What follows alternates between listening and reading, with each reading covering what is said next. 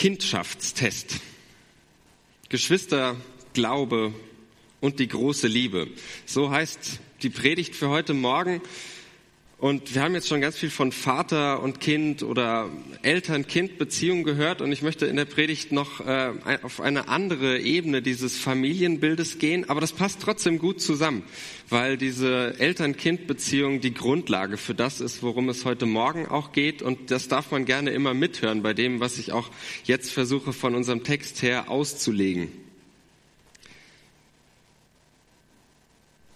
Als ich noch in der Werbung gearbeitet habe, bevor ich Theologie studierte, in einer kleinen Werbeagentur, da hatten wir einen Kunden aus einem mehr oder weniger großen ähm, Gewerbe und boomenden Gewerbe eigentlich, zumindest zur damaligen Zeit. Ich habe da jetzt nicht mehr so den Einblick rein, aber damals war das jedenfalls so Vaterschaftstests. Man kann das sowas testen lassen auf Basis von DNA und ähnlichem. Und die entsprechende Firma, die bot über die Vaterschaftstests hinaus auch Geschwisterschaftstests äh, an. Warum es keine standardmäßigen Mutterschaftstests gibt, weiß jeder, der mal bei einer Geburt dabei gewesen ist ähm, oder ein Kind zur Welt gebracht hat. Das ist in vielen Fällen, nicht in allen, aber in den meisten Fällen liegt es doch auf der Hand. Hm. Jedenfalls ist das, soweit ich das von damals noch im Kopf habe, ein ziemlich hart umkämpfter Markt. Es ging dann darum, die äh, Anbieter möglichst weit in den Suchmaschinen nach oben zu bringen, wo Unsummen für bezahlt wurden. Ich will das gar nicht weiter ausführen, aber ich will mal versuchen, das zu deuten, was dahinter stecken könnte. Und wenn ich das versuche, dann würde ich sagen, offenbar gibt es einen Bedarf nach Herkunft. Menschen wollen wissen, woher oder besser von wem sie abstammen. Woher die biologische Soft- oder Hardware kommt, mit der sie laufen. Mit wem sie aufs engste biologisch verbunden sind. Wer ihre Geschwister sind. Und in einer sehr naturwissenschaftlich geprägten Gesellschaft, die wir bei uns nun mal sind, ist natürlicherweise auch ein wissenschaftlicher DNA-Test eine verlässliche oder eine gute Anlaufstelle für sowas und ein verlässlicher Marker, um sowas herauszufinden. Unser heutiger Bibeltext, der greift etwas von diesem Bild auf, etwas von dieser Metapher, um über die DNA von Christenmenschen zu sprechen, darüber nachzudenken. Und wir finden diesen Text im ersten Johannesbrief, Kapitel 5, die Verse 1 bis 4. Ich zeige das gleich noch mal ein bisschen größer ähm, in Einzelabschnitten, aber das, so könnt ihr jetzt schon mal mitlesen. Jeder Mensch, der glaubt, dass Jesus der Christus ist, ist aus Gott hervorgegangen. Und jeder Mensch, der den liebt, der sie oder ihn hervorgebracht hat, liebt auch den Menschen, der aus ihm hervorgegangen ist. Daran erkennen wir, dass wir die Kinder Gottes lieben, wenn wir Gott lieben und nach seinen Weisungen handeln. Denn darin besteht die Liebe Gottes, dass wir seine Weisungen bewahren. Seine Weisungen sind nicht schwer. Denn alles, was aus Gott hervorgegangen ist, überwindet die Welt. Und das ist der Sieg, der die Welt überwunden hat. Unser Glaube.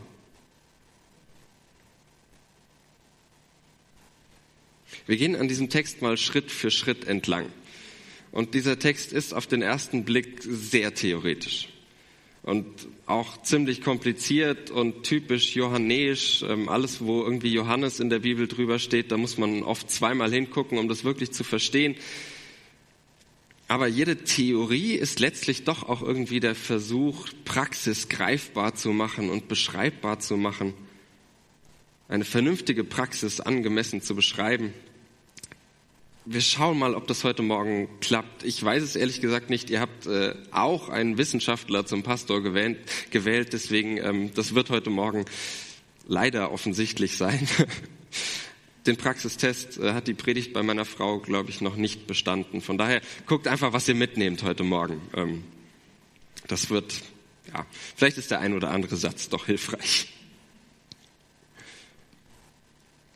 Jeder Mensch, der glaubt, dass Jesus der Christus ist, ist aus Gott hervorgegangen. Der erste Johannesbrief ist nicht zimperlich mit absoluten Aussagen. Wir sind da heute zu Recht sehr skeptisch, wenn wir solche absoluten Aussagen, so ist es und so ist es, zugesetzt bekommen. Wenn jemand behauptet, so und so ist das. Kein Wunder, dass zum Unwort des Jahres 2010 das Wort alternativlos gewählt wurde. Die allerwenigsten Dinge sind alternativlos. Vermutlich schon gar keine Politik, aus der dieses Wort kommt. Stoffwechsel und der Tod vielleicht. Na, eigentlich nur der Tod. Danach wird vieles relativ. Um nicht zu sagen alles. Das kümmert den Autor des ersten Johannesbriefes allerdings nicht so viel. Schon im Kapitel vorher legt er sich bei einem inhaltlich doch recht heiklen Thema ziemlich fest. Und er sagt zweimal, klipp und klar und sehr absolut, Gott ist Liebe. Gott ist Liebe. Zweimal. Punkt. Und das muss man mal so stehen lassen. Und sich bewusst machen, was jedes Aber hinter diesem Satz mit diesem Satz macht. Wir kennen aktuelle Beispiele davon, was so ein Aber mit dem Satz davor anrichten kann. Was das für Auswirkungen hat. Nun gut, hier haben wir es also ebenso klar vor uns. Ob jemand aus Gott hervorgegangen ist, wie von einer Mutter geboren oder von einem Vater gezeugt, entscheidet sich am Glauben an Jesus Christus, an Jesus als dem Christus. Und daran fallen mir zwei Dinge auf. Erstens, denk mal ein paar Jahre zurück. An den Zeitpunkt, als du dich bewusst entschieden hast, gezeugt oder geboren zu werden. Was war das für ein Gefühl? Was hat dich zu dieser Entscheidung bewogen? Welche Gründe sprachen dafür oder dagegen? Du merkst vermutlich, das ist ziemlich albern. Benutzt unser Text dieses Bild hier bewusst? Gezeugt oder geboren werden? Ich glaube schon. Zu glauben ist wie gezeugt oder geboren werden. Außerhalb meiner Entscheidungsreichweite. Und doch hat es ganz viel mit meinen Entscheidungen zu tun. Aber ich entscheide mich nicht einfach so dafür. Da kommt viel, viel mehr zusammen. Und ein zweites fällt mir auf. Einzig und allein der Glaube an Jesus als den Christus ist hier der entscheidende Marker für diesen christlichen Vaterschafts- oder besser Kindschaftstest. Das bedeutet für mich inhaltlich, also was ich darunter verstehe,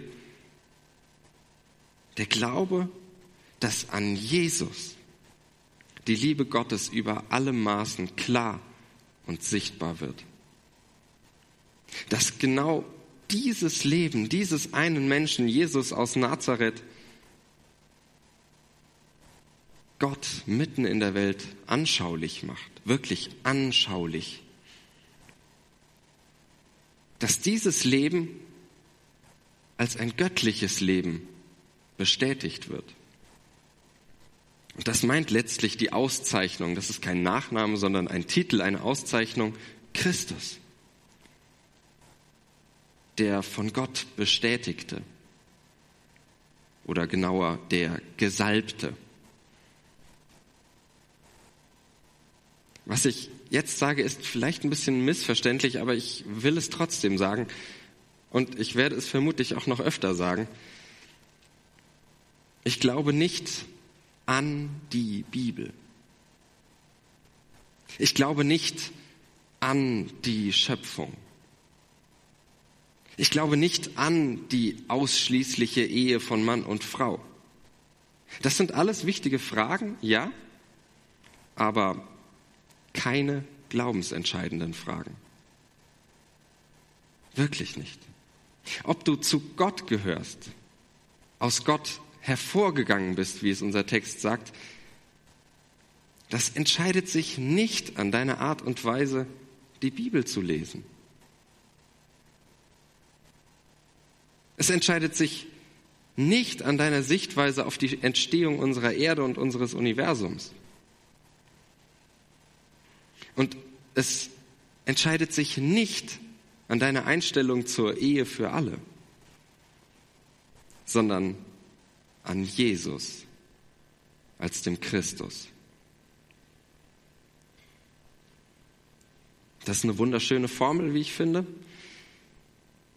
wenn man sie denn für sich versteht und versucht mit Leben zu füllen. Und das versucht dieser Text meines Erachtens, nachdem diese Formel aufgestellt ist. Und dann lesen wir, und jeder Mensch, der den liebt, der sie oder ihn, also diesen Menschen, hervorgebracht hat, liebt auch den Menschen, also den anderen Menschen, der aus ihm, dem Hervorbringenden, hervorgebracht ist. Das ist ein bisschen kompliziert. Das tut mir leid, ich, das ist halt so. Daran erkennen wir, dass wir die Kinder Gottes lieben, wenn wir Gott lieben und nach seinen Weisungen handeln. Denn darin besteht die Liebe Gottes, dass wir seine Weisungen bewahren.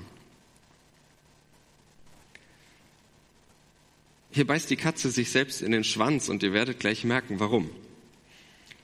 Aber gerade das macht es interessant und ähm, deswegen finde ich diesen Text auch so spannend und so erhellend, irgendwie anregend. Ich versuche mal in aller Kürze zu sagen, was hier steht, beziehungsweise besser gesagt, was ich hier lese. Die Liebe zu unseren Glaubensgeschwistern, also denen, die mit mir an diesen Jesus Christus glauben, die zeigt sich in der Liebe zu Gott. Das heißt vom Text her im Halten seiner Gebote. Soweit, so gut, das ist noch nicht so problematisch, das geht noch einigermaßen logisch von der Hand. Das Problem ist nur, das Gebot Gottes ist in der johannäischen Theologie, aus der dieser Text eben stammt, die Geschwisterliebe. Also runtergebrochen lesen wir hier, dass du deine Glaubensgeschwister liebst, erkennst du daran, dass du deine Glaubensgeschwister liebst. Äh, ja. Etwas sinniger wird es aus meiner Sicht, wenn man versucht, ein bisschen anders an diesen Text heranzugehen. Denn wenn beide Beschreibungen oder beide Beschreibungen, die Geschwisterliebe und die Gottesliebe, die laufen ja letztlich auf dasselbe hinaus, nämlich die Liebe zu den Leuten in meiner Gemeinde, in der weltweiten Gemeinde. Und dann könnte das doch heißen, in der Geschwisterliebe liegt die Gottesliebe. In der Geschwisterliebe finden wir Gottes Liebe. Der Unterschied zwischen einer Gemeinde und einem anderen Verein liegt dann genau darin, das zu erkennen, das zu glauben, dass in der Liebe zu den Menschen, in meiner nächsten Umgebung, Gott aufleuchtet. als die Macht, von der wir glauben, dass sie die Welt in den Angeln hält. Der Sache nach ist das nichts Neues, würde ich sagen. Auch Menschen außerhalb der Gemeinde lieben ihre Gleichgesinnten, die Vereinskameraden, die Parteigenossinnen, die Greenpeace-Kollegen. Im Einsatz füreinander, das gibt es auch da, weiß ich nicht, ob sich da viel unterscheidet. Aber der Unterschied, der wesentliche Unterschied, der besteht darin, dass wir unser Zusammensein, wenn wir Gottesdienst feiern, wenn wir andere Veranstaltungen haben, wenn wir uns begegnen, unter ein ganz anderes Licht stellen. Für Christinnen und Christen ist diese Gemeinschaft der Gemeinde ein Geschenk Gottes. Für Christinnen und Christen ist diese Gemeinschaft in der Gemeinde ein Geschenk Gottes. Wir erwarten und wir erleben hier ein anderes Zusammensein oder ein etwas, das ein normales Zusammensein übersteigt, was mehr ist, weil wir merken, dass das Geheimnis der Welt ganz nah an uns heranrückt.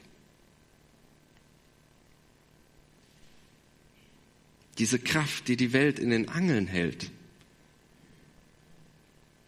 irgendwie unter uns ist. Manchmal. Ich weiß auch, dass Gemeinde manchmal nervt und sie sich manchmal nicht viel vom Vereinstreiben unterscheidet. Aber genau deswegen feiern wir Gottesdienste.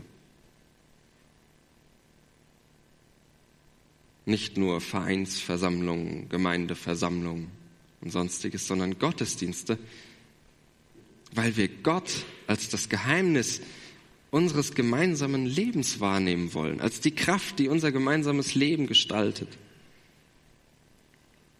sehen lernen wollen und uns manchmal sehnsüchtig und verletzt danach ausstrecken, gemeinsam. Wenn wir zum Beispiel beten, dein Reich komme, weil es noch nicht da ist. Noch nicht vollständig. Und ich glaube, aber ich glaube, es kommt. Es kommt da, wo Geschwister einander in Liebe begegnen. Und mit Geschwistern meine ich Menschen, die sich gemeinsam und in einer Weise, wie Jesus es getan hat, auf Gott ausrichten. Auf Gott als Vater oder Mutter, man hört das gern als Aufforderung, als Herausforderung, manchmal vielleicht sogar als Überforderung. Aber es geht auch als Zusage.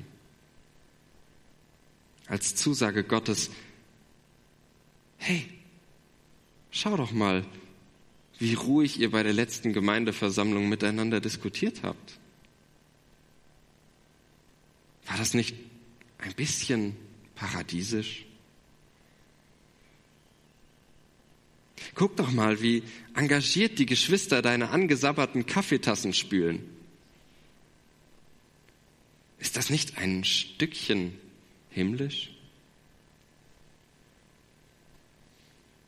Erinner dich doch mal daran, wie Menschen aus der Gemeinde dich vor Freude oder weil sie mitgetrauert haben, aus Mitleid in den Arm genommen haben.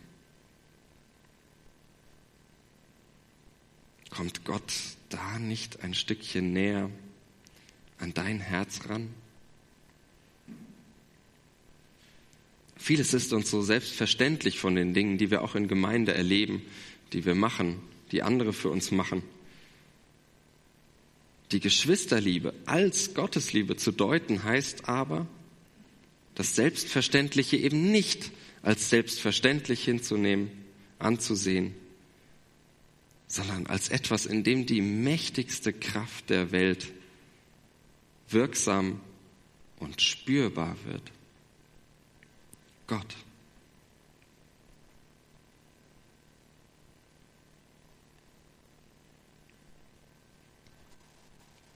Der Text kommt dann mit einem Nebensatz daher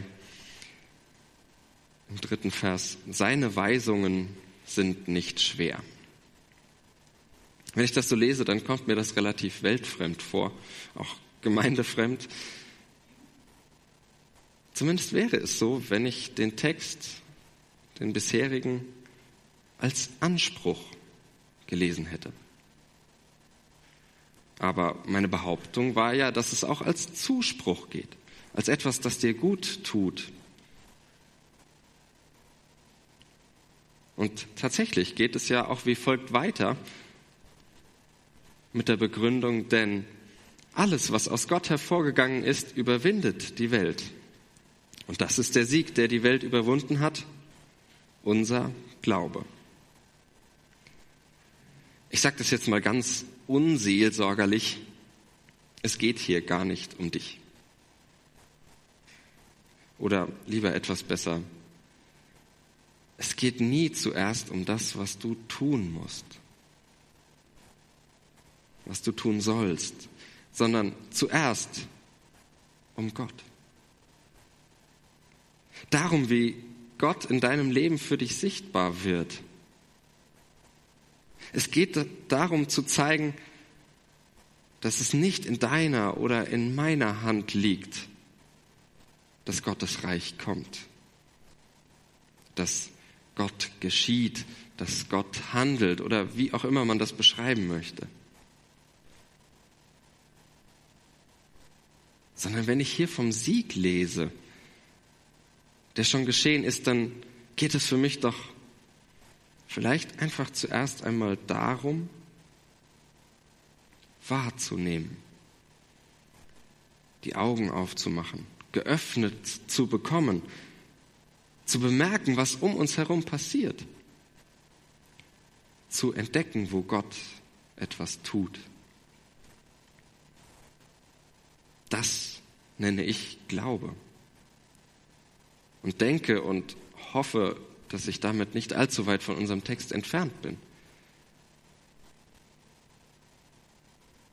Wir haben am letzten Sonntag in der Gemeindeversammlung darüber diskutiert, was dieser Glaube denn beinhaltet, was das heißt, was ein schönes Wort, aber was steckt denn dahinter?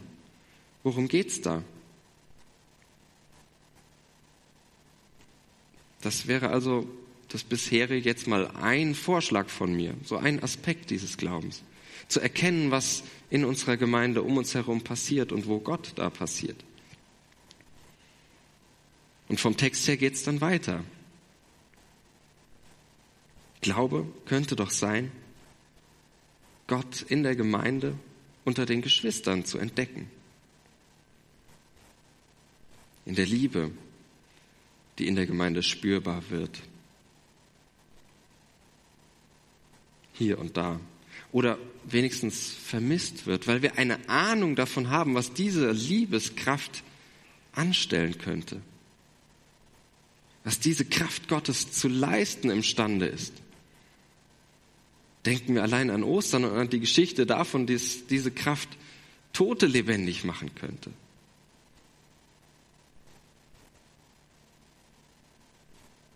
Das Ganze wäre aber, glaube ich, zu kurz gedacht, wenn wir es dabei belassen das Wahrnehmen, Abnicken und Weitermachen. Klappt das? Reicht uns das? Mir nicht. Denn wenn wir die Nähe dieser Gotteskraft schon mal wahrgenommen haben,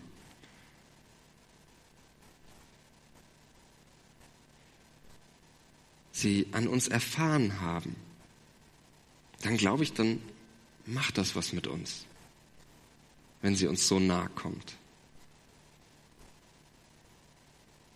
Diese Kraft kann uns anziehen, uns mitreißen wie in einem Strudel, immer näher ins Zentrum dieser Liebe bringen, uns darauf ausrichten. Wir werden davon angesteckt. Und dann geben wir unseren Gemeindegeschwistern doch diese Liebe, die wir selbst erfahren haben, gerne weiter. Diese Liebe, die bei uns brennt. Und dann wird sie aktiv. Nicht nur wahrnehmend etwas, das auf mich eindringt, was mir entgegenkommt, sondern sie wird aktiv. Nicht aus Zwang, nicht nach Vorschrift, sondern weil es dieser Kraft selbst entspricht. Liebe gibt es immer nur für mindestens eine Person mehr als mich. Das schließt mich nicht aus, aber es geht immer über mich hinaus. Liebe gibt es immer nur für jemanden, für andere. Und deshalb kann sie überfließen. Deshalb würde ich vielleicht sogar sagen, muss sie überfließen. Aber ich sage bewusst auch kann, denn das ist kein Automatismus. Und wir leben, erleben oft genug, dass es nicht passiert. Ich am ehesten an mir selbst. Und dann wird der Glaube an die Liebe zur Hoffnung auf Liebe. Zur Hoffnung, dass ich liebe. Zur Hoffnung, dass ich geliebt werde. Zur Hoffnung und flehenden Bitte, dass Gottes Reich, Gottes Reich der Liebe komme.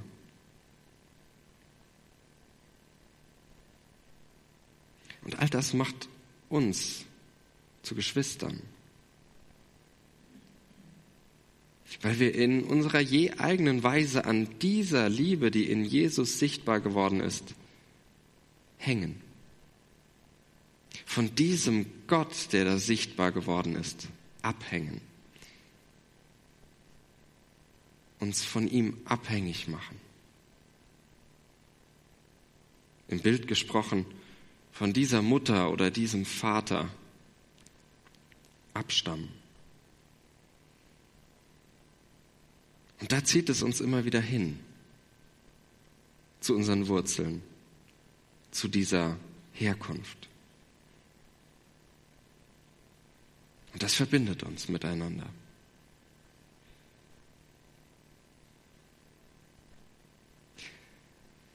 Und von da aus kann ich diese Erfahrung, dass Menschen sich nach Herkunft sehen, ganz wunderbar teilen. So wie ich es diesem großen Markt der Vater- und Geschwisterschaftstests unterstellt habe. Aber nicht nur, um irgendwas zu wissen, irgendein Formular vor mir zu haben, wo irgendetwas draufsteht, sondern um ganz nah dran zu sein an dem, was mich ausmacht, was dich ausmacht, was die Gemeinde Jesu Christi ausmacht. Die Liebe. Und da gehört die Mama auch manchmal zu, ja. Die Liebe. Manchmal im Glauben, manchmal im Hoffen, immer als Kinder. Amen.